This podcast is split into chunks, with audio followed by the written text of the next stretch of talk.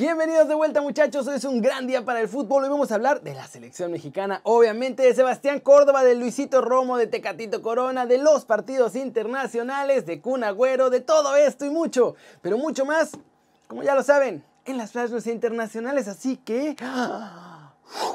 Intro papá.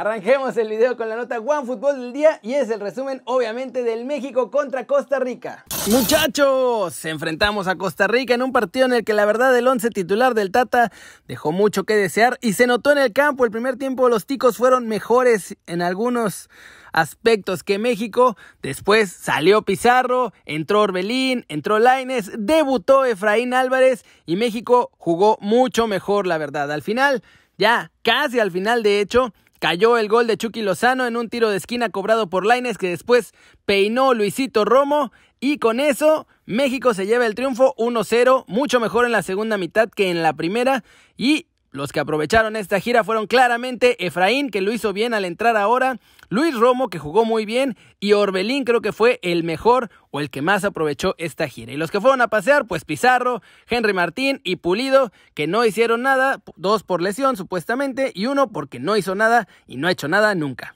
¿Cómo la ven? ¿Les gustó lo que vieron del trío hoy? A mí me dejó muchas dudas todavía. Y recuerden que si quieren saber todo de la selección mexicana, pueden bajar la app de OneFootball. Es gratis, está buenísima y el link está aquí abajo, muchachos. Siguiente noticia. Vamos a hablar del bombasueño guajiro de los rayados. Y es que aunque ustedes no lo crean, eh, pues van a intentar convencer al Kun Agüero de que fiche con ellos. Así como lo oyen. Todo parecía un meme de Miguel Ayun, pero tras confirmarse que Sergio Agüero no seguirá en el City, los Rayados de Monterrey ya están pensando hacer su luchita para ficharlo. Obviamente primero empezó Miguel Ayun a decir que es bienvenido y que lo quieren acá en Monterrey y no sé qué. Luego la campaña todavía la siguió el Wherever Tomorrow y aunque ustedes no lo crean, en Suazua ya están pensando que pues chance, con toda la lana que puedan sacar este verano con algunas ventas muy jugosas como la de Charlie Rodríguez o César Montes, igual y le pueden ofrecer una lanita razonable al delantero argentino. Ahora, Seamos realistas, muchachos. Una cosa es que Rayados vaya a hacer su luchita y otra que realmente vayan a poder dar pelea. Porque ahorita mismo Kun tiene chance de ir a donde él quiera. Y suenan ya ofertas de la Juventus y del PSG. Estaba por ahí el Barcelona, pero Kuman dijo que no lo quiere. Así que como ven, en Rayados quieren su bombazo europeo al estilo de lo que hizo Tigres con Guiñac. Pero yo creo que el Kun es un jugador que todavía está en un nivel inalcanzable para la Liga MX. Cortecito internacional, es oficial muchachos, el Inter de Milán estrenó su nueva imagen, muy modernos, muy minimalistas, muy chulos. Los lombardos que ahora son presididos por el empresario chino Steven Zhang, que tiene apenas 29 añitos, ojito ahí, presentaron esta nueva identidad visual y dicen que con ella se van a abrir paso a un público cada vez más digital y atento del aspecto estético y que con eso van a alcanzar objetivos globales, personas de distintas edades y no sé qué tanto más. El nuevo escudo se funda en las letras I y la M, que significan Inter Milán, pero también se refieren en inglés al I am o IM porque creen que con ella van a comunicar de manera directa los valores y la actitud del club. Y se vuelve también la manera para describir la esencia de cada aficionado interista sin ninguna distinción.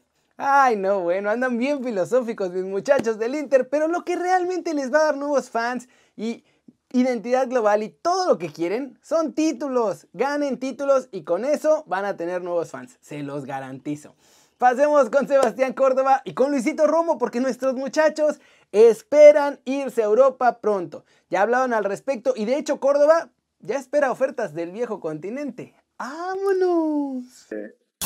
Sí, creo que lo estamos viendo, como te digo, nosotros ya conseguimos un objetivo de tres. Yo creo que sigue ganar la final y después hacer un buen papel en los Olímpicos. Eh, hablando de los escalones, pues ojalá se pueda. Yo estoy muy pensando nada más en mi presente, jugando cada partido y tratando de hacerlo bien y pues vendrá lo que tenga que venir, ¿no? Yo estoy feliz donde estoy y, ojalá llegue alguna oferta, como dice. Yo creo que la, calidad es muy parecida, lo que cambia mucho la intensidad del juego. Entonces, si nosotros tuviéramos en esta liga un poco más de intensidad, un poco más de, fluidez de juego, yo creo que estaríamos en, en, una liga top, seríamos una liga más top.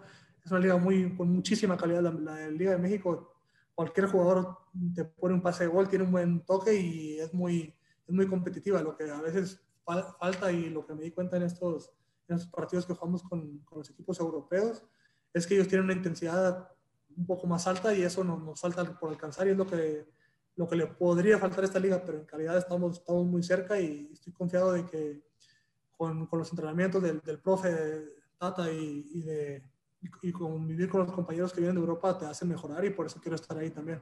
¿Cómo la ven? ¡Pau!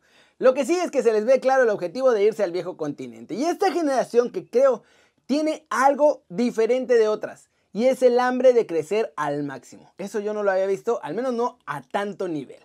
Y vámonos muchachos, vámonos con el resumen de los mexicanos en el extranjero logrando todo. Néstor Araujo está de baja por tiempo indefinido con el Celta luego de presentar esta lesión después de que volvió con el tri de todos nosotros. El defensa se pierde el próximo partido contra el Alavés en un partido que es de la Liga de España. Y muchachos, Parece que habrá juntas múltiples en Champions por Tecatito Corona. Y es que la UEFA hizo oficial que el duelo entre Porto y Chelsea se jugará en Sevilla.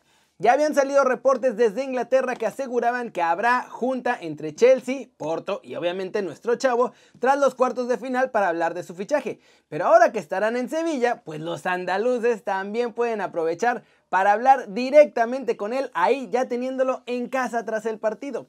Por otro lado, Tecatito mencionó que le hace mucha ilusión poder ir a los Juegos Olímpicos y obviamente esto ilusiona, pero ojo, lo pone en un duro predicamento porque si cambia de equipo, no lo van a prestar para que pueda hacer pretemporada con su nuevo equipo. Así que viene una decisión durísima. Elegir seguir con Porto con la condición de ir a Tokio o cambiar de equipo pero perder la oportunidad de jugar los Olímpicos. ¡Boom!